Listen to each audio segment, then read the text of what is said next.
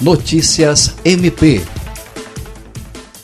o Ministério Público do Estado do Acre, por intermédio da Promotoria Especializada de Defesa do Consumidor, encaminhou nesta terça-feira, dia 12, ofício ao Sindicato das Empresas de Transporte Coletivo do Estado do Acre, Sindicol, solicitando informações sobre as providências adotadas para garantir a emissão de novos cartões de Vale Transporte ou segunda via durante a pandemia do coronavírus. O ofício, assinado pela promotora Alessandra Garcia Garcia Marques foi motivado pelo recebimento de notícia de fato, considerando a necessidade dos usuários do sistema de transporte coletivo urbano diante da suspensão dos atendimentos presenciais na Central de Atendimento ao Cidadão, OCA, devido à pandemia. No documento endereçado ao presidente do Sindicol, Aloísio Geraldo Araújo Abade, a promotora de justiça requer o envio de informações detalhadas sobre as providências adotadas pelo sindicato